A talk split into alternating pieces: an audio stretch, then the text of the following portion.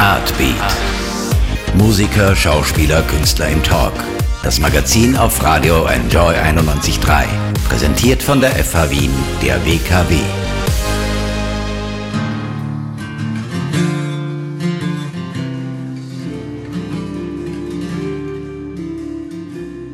Wir haben gehört die Band Thrice mit Come All You Weary. Der Song stammt von einer Reihe an Liedern aus dem Jahr 2008, die die Band den vier Elementen gewidmet hat. Und dieser Song, Come All You Weary, ist auf dem Abschnitt zu finden, in dem es um das Element Erde geht.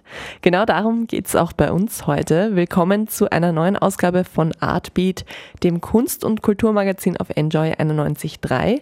Bei mir im Talk ist heute ein sehr spannender und erfolgreicher österreichischer Dokumentarfilmer, dessen neuer Film Erde vergangene Woche bei uns in den Kinos angelaufen ist. Im Februar hatte er seine Weltpremiere bei der Berlinale und wurde dort auch gleich ausgezeichnet. Nikolaus Geierhalter ist mein heutiger Gesprächspartner. Bevor ich ihn gleich begrüße, gibt's noch eine kleine Vorstellung. Realität ist spannender als Fiktion findet der gebürtige Wiener Filmemacher Nikolaus Geierhalter. Sein Medium ist daher schon immer der Dokumentarfilm. Mit der Kamera geht er an Orte, die man sonst nicht sieht oder über die man leicht hinwegsieht. Für sein Leinwanddebüt Angeschwemmt im Jahr 1994 zeigte er Menschen, die am Ufer der Donau leben und arbeiten. Als Fischer, als Kleingärtner oder als Friedhofswächter. Fünf Jahre später wagte er sich ins ukrainische Pripyat, eine Stadt, die nach der Atomkatastrophe von Tschernobyl zur kontaminierten Geisterstadt wurde. Sein bislang wohl bekanntester Film Unser täglich Brot schaute 2005 hinter die Fassade der weltweiten Lebensmittelmassenproduktion. Geierhalters Werke bestechen durch einfache, klare und doch gewaltige Bilder. Durch Protagonisten, die er sprechen und reflektieren lässt, ohne sie lenken zu wollen. Die Filmkritik, ob in Österreich oder im Ausland, liebt seine Filme. Regelmäßig werden sie auf namhaften Festivals weltweit gezeigt und ausgezeichnet. Den Preis der ökumenischen Jury erhielt sein neuer Film Erde bei der diesjährigen Berlinale im Februar, wo er erstmals gezeigt wurde. Sieben Orte in Nordamerika, Kanada und Europa hat Nikolaus Geierhalter dafür besucht. Orte, an denen Menschen die Erdoberfläche bearbeiten, sich in den Boden hineingraben, Berge und Gestein abtragen. Wie der Film entstand und warum, dazu steht Nikolaus Geierhalter gleich in Artbeat Rede und Antwort.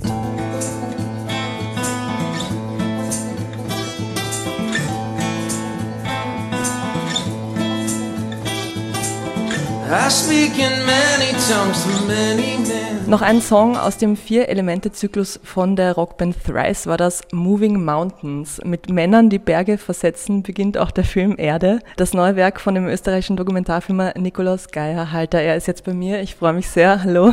Hallo. Wir treffen uns hier im Gartenbaukino zur Interviewaufzeichnung. Später an diesem Abend hat der Film offiziell Gala-Premiere hier. Ist man da noch aufgeregt oder ist das mittlerweile Routine? Naja, es ist jetzt nicht die erste Vorführung von dem Film. Aber natürlich ist es spannend zu hören, was das Publikum im Endeffekt sieht, weil der Film ja so angelegt ist, dass er ja angelegt ist, dass er schon viele Fragen stellt, aber keine eindeutigen Antworten liefert. Und es ja auch sozusagen ganz viel Interpretationsspielraum gibt.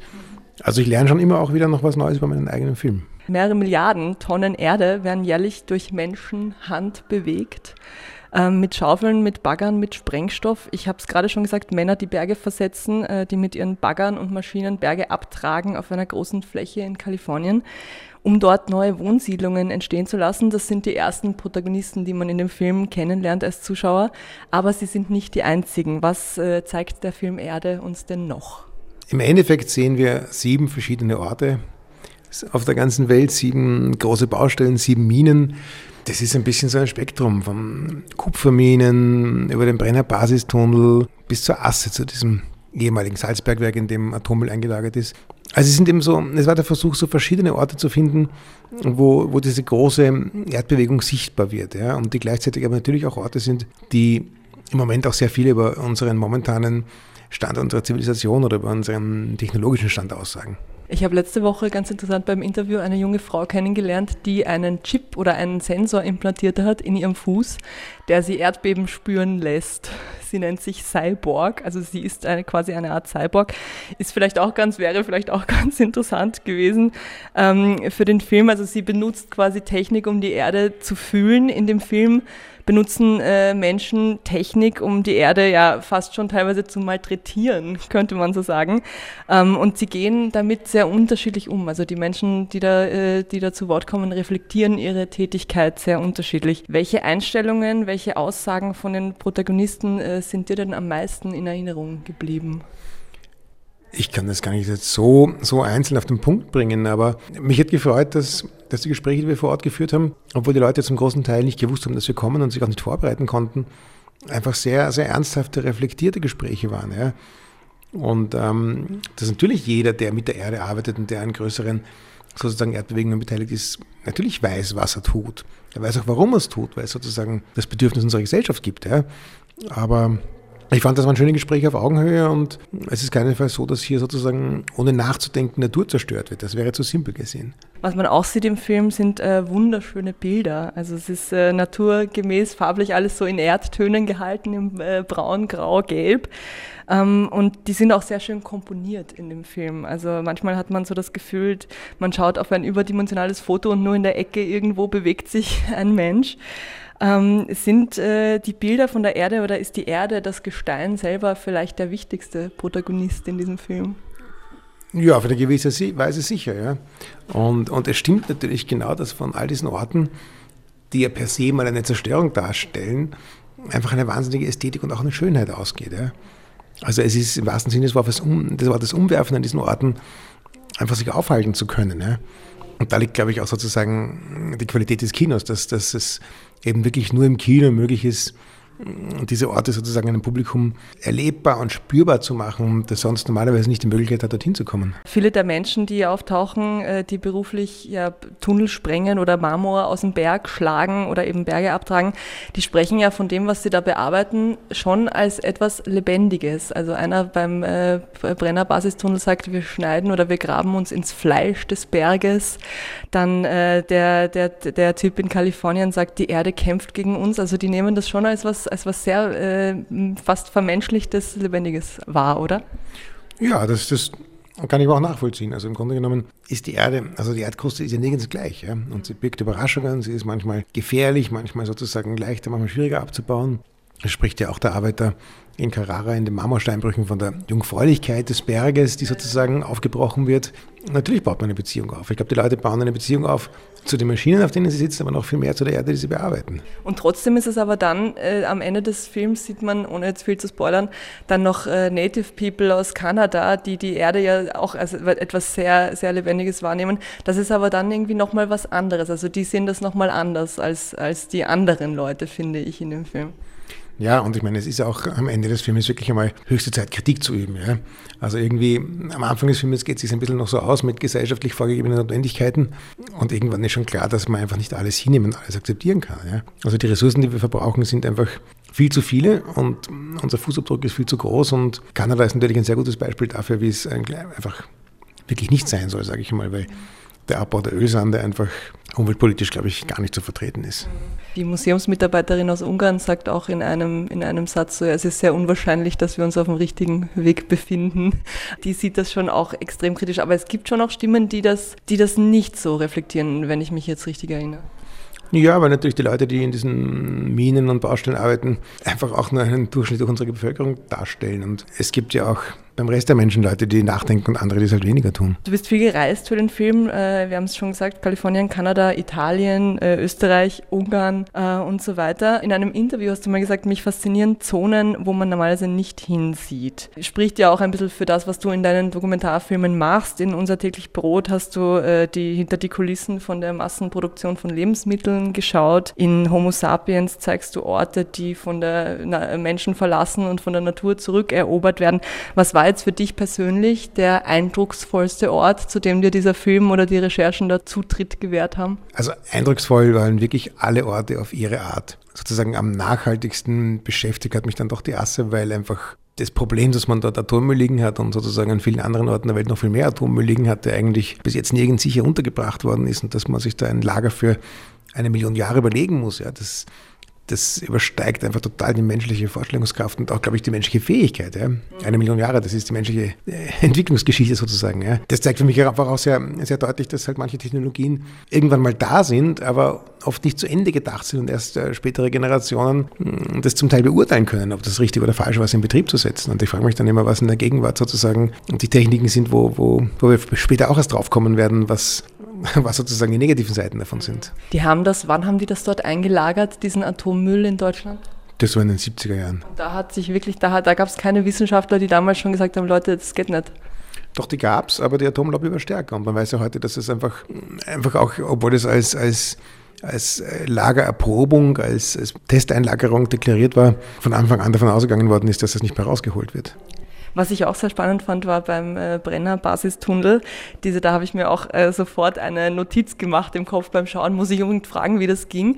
Da ist, zeigst du eine, eine Szene, quasi eine Sprengung und die Kamera ist in dem Tunnel oder in dem äh, Bereich, der da gesprengt wird. Wie hat das funktioniert, ohne dass die Kamera am Ende kaputt war? Na doch, für diese Szenen haben wir so kleinere Actioncams geopfert. Immer drei Kameras zusammenmontiert in der Hoffnung, dass eine überlebt da ist dann tatsächlich die Kamera war hin, aber den Film konnte man noch benutzen oder hat, war die dann wirklich nicht, war dann die eine zufällig wirklich nicht kaputt? Also erstaunlicherweise haben alle Kameras das überlebt. Die waren in so kleinen Unterwassergehäusen drin, die waren natürlich alle kaputt, aber die Kameras haben wir heute noch. Ja beeindruckende Szene auf jeden Fall.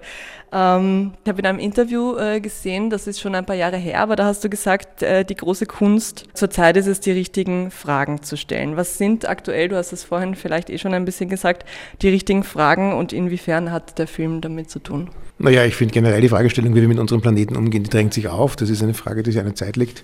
Mir würden noch ein paar andere politische Fragen aktuell einfallen, aber das sind andere Filmthemen. Was äh, wäre denn in einer idealen Welt oder wenn du selber bestimmen könntest, das Gefühl oder der Zustand, mit dem die Leute aus dem Film rausgehen sollen? Welche Fragen sollen sie denn mitbekommen?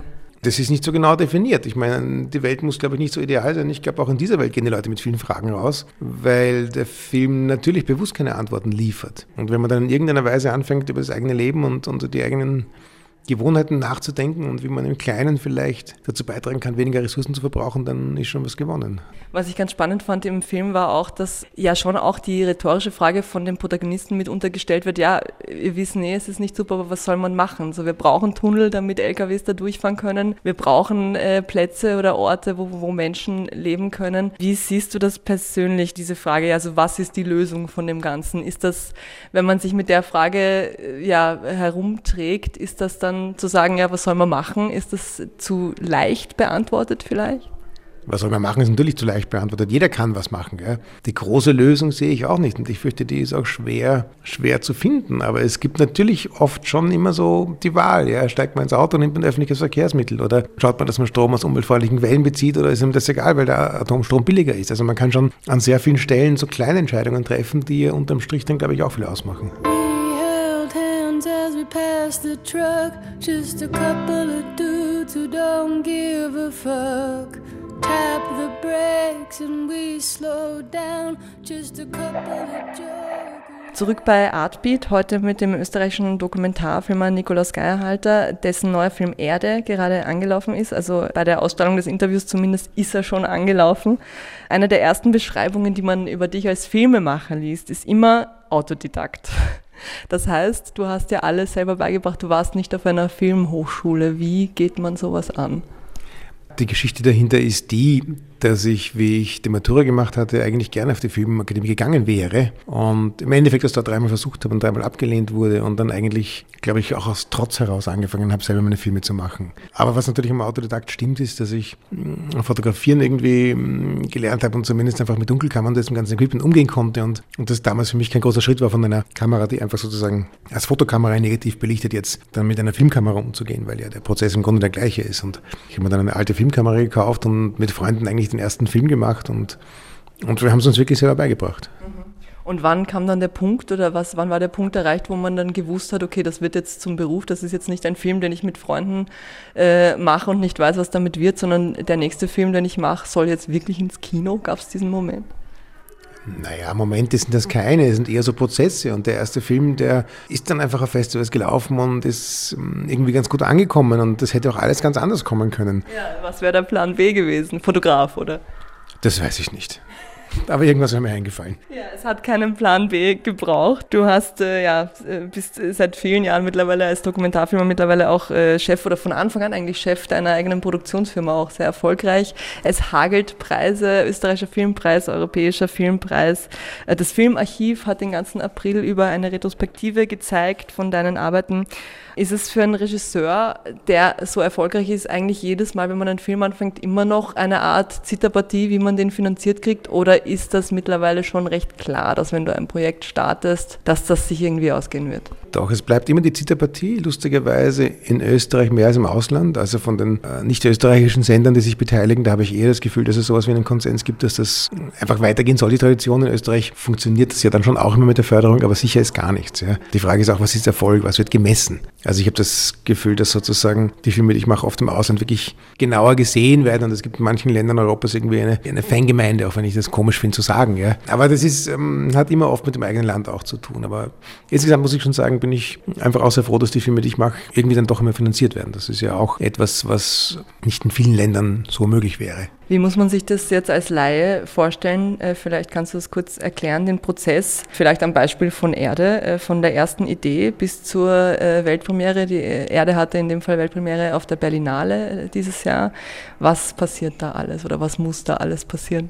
Naja, was passiert? Wenn man eine Idee hat, dann muss man das zunächst einmal zu Papier bringen in einer kurzen Form. Dann kann man eine Rechercheförderung ansuchen. Das ist ein Geld, mit dem man entweder ein Drehbuch schreiben kann oder weiter recherchieren kann oder Probesequenzen drehen kann. Üblicherweise entscheide ich mich für die Probesequenzen und oft finden die dann auch, auch sozusagen ihren Weg in den Film hinein.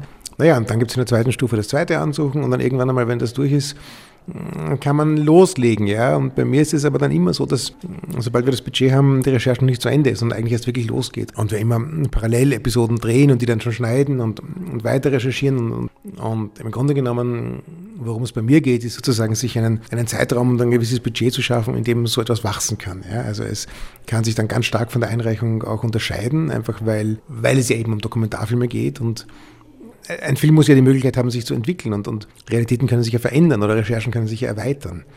Also im Grunde genommen geht es einfach darum, die Möglichkeit zu haben, mit einem gewissen festgelegten Budget so lange und so effizient zu arbeiten, wie es möglich ist. Und wie war das jetzt, wie lang, äh, um jetzt eine Vorstellung zu kriegen, haben die Recherchen zur Erde gedauert? Das waren Jahre, oder? Ja, also ich meine, von der ersten Idee weg haben die Recherchen begonnen und, und haben dann eigentlich bis, bis kurz vor der Berlinale angehalten. Und und die letzte Episode, das war die Spanien-Episode, die haben wir auch relativ kurz davor erst gedreht. Also es war wirklich ein Prozess, der eigentlich dann normalerweise einfach mit einem Festivaltermin, den man sich festlegt, wo man starten möchte, dann sozusagen ein künstliches Ende findet, weil sonst könnte man ewig weiterarbeiten. Und war das dann so, dass diese letzte Episode, also da war schon alles fertig und die letzte Episode wurde dann noch dazu geschnitten oder sammelt man bis zum Ende alles Material und geht dann einmal in den Schnitt und macht das alles? Nein, nein, wie gesagt, wir schneiden ja von Anfang an. Also die meisten Episoden waren schon fertig geschnitten, aber natürlich mit jeder Episode, die dazukommt oder, oder wo auch eine andere wieder wegfällt, ändert sich ja die Gesamtdramaturgie. Also man muss dann schon in die Episoden wieder eingreifen. Aber, aber es beginnt sich einfach zu verzahnen und, und es wird immer, immer schärfer und genauer. Wie war es mit den Protagonisten, die du, die du hattest für Erde? War das leicht, die zu kriegen oder war das haben die gleich mitmachen wollen? Mussten die überredet werden? Wie war es mit den Firmen, teilweise auch mit den Konzernen, denen diese äh, Flächen, auf denen da gearbeitet wird, äh, gehören? Also prinzipiell muss man sagen, dass die meisten Firmen natürlich abgesagt haben und auch kein Interesse haben, dass, dass sozusagen eine Öffentlichkeit teilhat an dem, was passiert, einfach weil sie, glaube ich, vielleicht zum Teil auch zu Recht verhindern wollen, dass einfach ein, ein großer Diskurs entsteht. Aber die Firmen, die dann zugesagt haben, denen war schon klar, was sie tun. Ja, wir haben ja auch immer allen ehrlich gesagt, was wir machen. Wir machen da keinen Imagefilm, wir machen keinen Werbefilm. Wir suchen auch keinen Skandal, wir wollen einfach zeigen, was passiert. Und wir konnten dann überall im Schnitt eine Woche oder so wirklich frei drehen und uns frei bewegen. Und, und die Firmen haben uns dann eigentlich, also die, die sozusagen verstanden haben, was es wird, die wollten einfach diesen Film entstehen lassen und daran mitwirken. Ja. Und die sind dann auch sozusagen über ihre eigenen Interessen zum Teil gesprungen. Und in dieser Woche haben wir dann die Protagonisten und Protagonistinnen kennengelernt. Ja. Zum Teil waren das Begegnungen, wo es darum ging, innerhalb von 20 Minuten zu entscheiden, okay, machen wir ein Interview oder machen wir es nicht. Also da war kein Casting dabei und da war keine große Vorauswahl dabei. Ich glaube, das hat deswegen auch so gut funktioniert, weil ja bei all diesen Gebieten, wenn man sozusagen mal rein darf, wenn man dort ist, ja, dann dann trägt man dieselben Helme, dann trägt man dieselben Sicherheitsschuhe, dann trägt man dieselbe Warnjacke dann ist man einfach ein arbeitender Mensch. Das ist dann irgendwie auch kein großer Unterschied, ob man eine Kamera in der Hand hat oder, oder eben ein anderes Werkzeug. Also wir sind überall sehr offen aufgenommen worden und, und ich hatte auch das Gefühl, dass, das haben wir auch oft gehört, dass die Leute das geschätzt haben, dass sie einfach auch mal in den Fokus stehen und ihre Meinung äußern. Äh, Realität ist spannender als Fiktion, auch das hast du mal gesagt. Äh, warum ist das so? Das finde ich einfach. Das kann ich nicht begründen, aber ich kann so für meine Arbeit entscheiden. Und ich glaube, dass gerade auch in den Zeiten, in denen wir leben, es sozusagen eine große Berechtigung hat, sich mit der Realität noch mehr auseinanderzusetzen. Also war von Anfang an klar, dass es Dokumentarfilme werden und nur Dokumentarfilme? Irgendwie ja. Also ich, auch beim Fotografieren hat mich immer das Dokumentarische interessiert und ja, ich glaube, da kann ich sozusagen was beitragen. Äh, wenn man über Dokumentarfilme redet, dann muss man natürlich oder dann kommt relativ schnell das Wort Objektivität auf den Tisch. Ne? Und es ist mittlerweile eh klar äh, und oft gesagt, dass es keine wirkliche Objektivität gibt. Es, äh, es gibt immer parallele Wahrheiten, es, gibt, es kommt darauf an, wen man vor die Kamera holt und so. Trotzdem hältst du dich ja schon sehr oder du bist sehr dezent mit, beziehungsweise du, du kommentierst deine Filme nicht, du lässt sie eben vielleicht durch einen Schnitt, kommentierst du sie irgendwie. Aber ist das, äh, also ist das bewusst so, dass du dich zurückhältst oder ist es einfach dein, kommt das natürlich und es ist dein persönlicher Stil oder musst du dich da manchmal auch zusammenreißen? Ich meine, einerseits geht es mir schon darum, Wirklichkeiten festzuhalten und, und in die Wirklichkeit nicht, nicht wirklich einzugreifen. Ja? Andererseits äh, wird natürlich die Wirklichkeit durch mein Auge und durch das Auge der Leute, die den Film einfach schneiden und sonst wie mitgestalten, ähm, vielleicht nicht verändert, aber einfach kommentiert. Also man kann ja Sachen so oder so filmen. Und das ist, glaube ich, genau das, was es ausmacht und was es spannend macht, dass man sich schon darauf verlassen kann, dass wir jetzt im Film nichts erfinden, sondern dass das, was wir sehen in dem Film, einfach so passiert. Und trotzdem ist der Film voller Kommentare und Lesarten, die vorgegeben sind. Und wenn man den Film ganz anders liest, ist es auch okay, aber dann muss man schon einiges überlesen haben. Aber es ist trotzdem, also ich finde es trotzdem, oder beziehungsweise es ist äh, trotzdem sehr dezent, weil mittlerweile kennt man gerade von Streaming-Plattformen irgendwie. Äh, Dokumentarfilme, die ja wirklich arg mit, mit erhobenem Zeigefinger oder schon fast eigentlich eine, eine Wahrheit sehr genau darlegen. Also das machst du ja absolut nicht.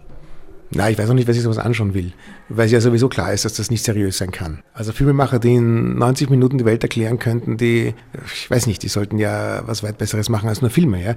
Das sind so verkürzte Wahrheiten und eigentlich ist es Unterhaltung, weil man sich da meistens mit der Person, die den Film macht, eh einig ist und, und gut fühlt am Ende und dann gibt es irgendeinen Außenfeind, irgendeinen Konzern oder irgendeinen Politiker oder sonst was. Das führt, glaube ich, nicht zu sehr viel einfach weil es keine Probleme löst und weil es ja in Wahrheit auch keine Lösungsansätze bietet. Ich glaube, das, das Nachdenken drüber und, und selber, selber versuchen, Wege zu finden, das quält vielleicht, ja, aber, aber es halt länger nach. Hat sich eigentlich an deiner Art, Filme zu machen, was verändert über die Jahre? Technisch schon alleine? Reist du jetzt mit sehr viel weniger Equipment als früher oder ist es irgendwie gleich geblieben oder ähnlich?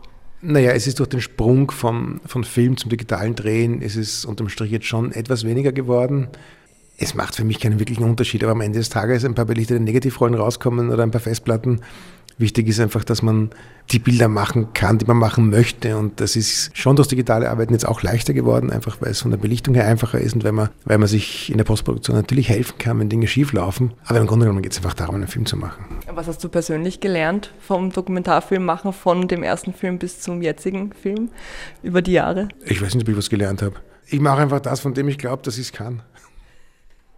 Ja, in Kürze geht das, was du jetzt gemacht hast, nämlich der Film Erde, hier los im Gartenbaukino. Äh, offiziell äh, im Kino ist der Film dann ab, beziehungsweise bei der Ausstellung dann seit dem 17. Mai. Ich wünsche auf jeden Fall schon mal viel Erfolg. Kann mir vorstellen, das nächste Projekt ist wahrscheinlich schon in der Recherche, oder? Das stimmt, aber da bleibt es jetzt auch. das heißt, da wird noch nichts verraten. Nein, das ist immer noch zu früh. Vielen, vielen Dank fürs Interview und äh, ja, viel Erfolg mit Erde. Danke.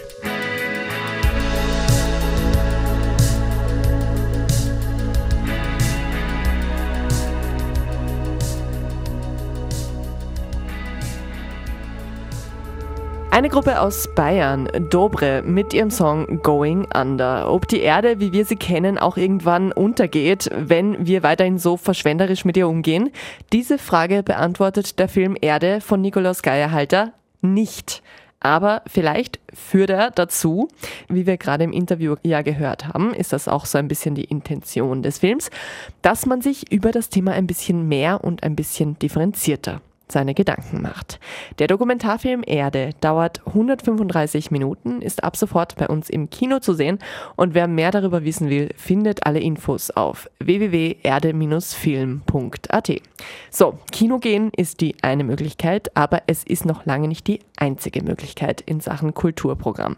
In Wien beginnt die heiße Frühlings- und Festivalphase, in der so viel los ist, dass man sich vor lauter FOMO eigentlich gar nicht mehr auskennt. Alleine das kommende Wochenende hat's in sich. Da spielen nämlich äh, zum einen Bilderbuch Open Air vor dem Schloss Schönbrunn. Vor der K&K-Kulisse präsentieren sie ihre neuen Songs aus den Alben Mea Culpa und Vernissage My Heart an zwei Tagen gleich, am Freitag 24. und am Samstag den 25. Mai. Wird sicher fulminant und ein echtes Konzerthighlight des Jahres 2019. Und damit nicht genug. Während Bilderbuch da vor dem Schloss Schönbrunn Radau machen, findet zeitgleich das Donaukanaltreiben statt. Bands, DJs, Drinks, Streetfood, Mode, Flohmarkt, Boottaxis, mit denen man da von einer Bar zur anderen fahren kann am Kanal. Alles gibt's da vom Freitag 24. bis Sonntag 26. Mai. Ich habe mit dem Veranstalter vom Donaukanaltreiben Martin Staudinger telefoniert dazu. Ihr habt ja beim Donaukanal Treiben dieses Jahr recht große Konkurrenz, Bilderbuch spielen gleichzeitig im Schloss Schönbrunn. Aber was äh, passiert denn bei euch? Was sind denn bei euch dieses Jahr so die Highlights beim Donaukanal Treiben? Ja, wir haben wieder drei Tage ein buntes Programm und natürlich das besondere Flair am Wasser. Das macht uns, glaube ich, konkurrenzlos, weil die Wasserader, die mitten durch die Stadt fließt, ist eben der Donaukanal. Und wir haben auch heuer eben ein sehr, sehr buntes Programm, starten am Freitag zum Beispiel mit Stereo Total. Gab ja jetzt in den, gerade in den letzten Jahren oder vielleicht auch dieses Jahr äh, schon Diskussionen darüber, wie divers Festivals sind, wie viele Frauen, wie hoch der Frauenanteil bei Festivals ist. Hat euch das beim Kuratieren und beim Planen diesmal beschäftigt oder wie seid ihr mit dieser Frage umgegangen? Äh, das war mir eigentlich schon seit Anfang an überlegen wir immer, wer spielt, äh, ist das ausgewogen, Frauen, Männer, auch was das Publikum betrifft. Ähm, es ist so, dass das Publikum sehr weiblich auch ist und auch bei den Sängerinnen und Künstlerinnen. Einige Jahre haben wir sogar Schwerpunkttage gemacht, aber gesagt haben, einen Tag spielen auf einer Bühne nur Frauen. Aber generell tun wir es einfach gut, gut durchmischen. Ja. Mhm, und mhm. es ist auch also geschlechtermäßig, aber auch altersmäßig, aber auch generell einfach sehr durchmischt. Wir verlangen ja auch keinen Eintritt, das heißt, jeder kann hinkommen, auch keine sozialen Hürden, kein Konsumzwang. Das macht, glaube ich, das Besondere am Donaukanaltreiben aus. Jetzt ist es ja heuer schon zum 13. Mal das Donaukanaltreiben. Was hat sich denn da mhm. bei euch verändert? Was hat sich vielleicht auch um euch herum in Wien und am Kanal verändert? Ja, damals, als ich angefangen habe mit dem Donaukanaltreiben, da war der Donaukanal noch ein bisschen ein brachliegender Teil. Einerseits doch eine Wasserader, die durch die Stadt fließt, aber es war außer Beton eigentlich recht wenig. Das waren die ersten Lokale, natürlich der Klassiker Flex, aber auch die Summer Stage. Es ist dann dazu gekommen damals das Badeschiff neu, Hermann Stramper neu und sonst gab es aber trotzdem wenig oder gar nichts und das hat sich jetzt die letzten Jahre laufend weiterentwickelt. Immer mehr Lokale sind dazugekommen ähm, egal ob das Werk, die Hafenkneipe, Tel Aviv Beach, Motto am Fluss, also ich kann gar nicht alle aufzählen. Also wir haben auch dazu beigetragen, den Leuten den Donaukanal schmackhaft zu machen, aber dadurch auch Impulse zu setzen, dass sich der Donaukanal entsprechend auch weiterentwickelt und damit sind wir selber auch gewachsen. Mhm. Ist es schwieriger eigentlich jetzt, wo es mehr Akteure gibt und mehr Bars, das zu koordinieren, also da die verschiedenen Interessen und die Akteure unter einen Hut zu kriegen, als es vielleicht früher war, wo es nur zwei, drei wichtige Bars gab? Nein, das ist nicht schwierig, weil unser Rezept seit Anfang an eigentlich die Individualität der einzelnen Locations auch beizubehalten. Also wir programmieren da ja nicht drüber und sagen, durch Kanal treiben, wir verpflichten euch zu einer Linie, einem Stil, sondern äh, jede Location behält natürlich einen Charakter und auch ihren Stil, hat auch unterschiedliche Musikrichtungen und diese, diese Diversität, diese Buntheit, ähm, die macht es einerseits aus, aber die ermöglicht auch, dass jeder natürlich seinen Spielraum hat, das so zu gestalten, wie er will und darum ist das Wachstum jetzt noch ganz gut gegangen. Das Einzige, was euch theoretisch noch ein bisschen ungnädig sein kann, ist ja das Wetter. Ich glaube, das habt ihr eh schon mal in einem Interview gesagt, dass das Wetter immer der größte Gegner ist, oder? Ja, das ist richtig. Also im, im ersten Jahr, da hat es am Vortag äh, sogar geschneit. und hat am Vormittag dann noch geregnet und dann pünktlich um 17 Uhr am Freitagabend hat der Regen aufgehört. Wir hatten dazwischen auch Jahre, da war zwei, drei Tage davor war noch der ganze Donaukanal gesperrt wegen Hochwasser. Also das Hochwasser, das Wasser gepickt Kante gegangen und erst am Tag vorher ist es freigegeben worden und das Wasser ist wieder gesunken, der Wasserspiegel. Ähm, ja, jetzt haben wir im Mai halt ein paar regnerische und kühlere Tage. Bin ich eigentlich froh, weil wenn jetzt äh, alles runtergießt, dann ist es dann in der Woche vom Donaukanal treiben, dann sicher mal der ganze Regen heruntergekommen schon und an dem Wochenende wird es dann sonnig und warm. Hoffen wir es auf jeden Fall. Äh, ich danke fürs Interview. Ich freue mich voll aufs Donaukanal treiben und ja, wünsche viel Glück, dass es klappt mit dem Wetter. Ja, super. Schau vorbei, melde dich. Ja, worauf ich mich besonders freue, ist zum Beispiel die Band Kahlenberg, die Schnöselpunks aus Döbling, die waren ja auch schon mal bei mir zu Gast bei Artbeat.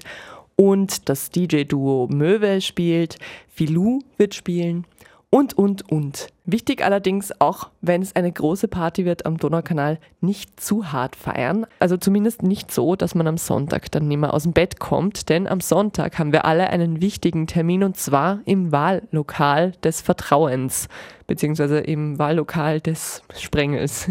Richtiges Wahllokal finden ist immer wichtig. Es ist EU-Wahl und jeder, der gerne in einer Demokratie lebt, sollte bitte schön hingehen und da sein Kreuz machen, wo auch immer er oder sie möchte. Das ist nämlich das Gute an einer Demokratie. Man darf sich frei entscheiden. Man hat eine Stimme. Gut, hätten wir das geklärt. Wir gehen alle wählen. Bitte danke. Danke sage ich jetzt auch allen, die zugehört haben. Das war's mit Artbeat. Einen sehr interessanten Interviewpartner hatte ich diesmal wieder. Wenn ihr das auch fandet und der Meinung seid, das muss sich die Mama, der Papa, die Schwester, der beste Kumpel von mir aus auch der Nachbar. Auch anhören, dann zögert nicht, meine Lieben, diese Sendung zu teilen. Es gibt Artbeat nämlich nicht nur im Radio, sondern auch als Podcast www.enjoyradio.at und auf Soundcloud. Und dann gibt es da noch so eine andere Streaming-Plattform, vielleicht hat man von der schon mal was gehört, Spotify heißt die. Und auch da gibt es unsere Sendung zum Nachhören. Ich verabschiede mich, wünsche noch eine schöne Woche, bis demnächst und zum Abschluss jetzt noch eine weitere Band, die man auch am Wochenende beim Donaukanal treiben hören kann. Dives, drei ziemlich lässige Ladies, die so meiner Meinung nach die coolste Rockmusik machen, die es momentan in Österreich gibt. Sie spielen am Sonntag auf der Salztorbühne um 17.30 Uhr beim Donaukanal treiben. Also zuerst ins Wahllokal, dann zu Dives. Klingt nach einem sauguten Plan. Tschüss!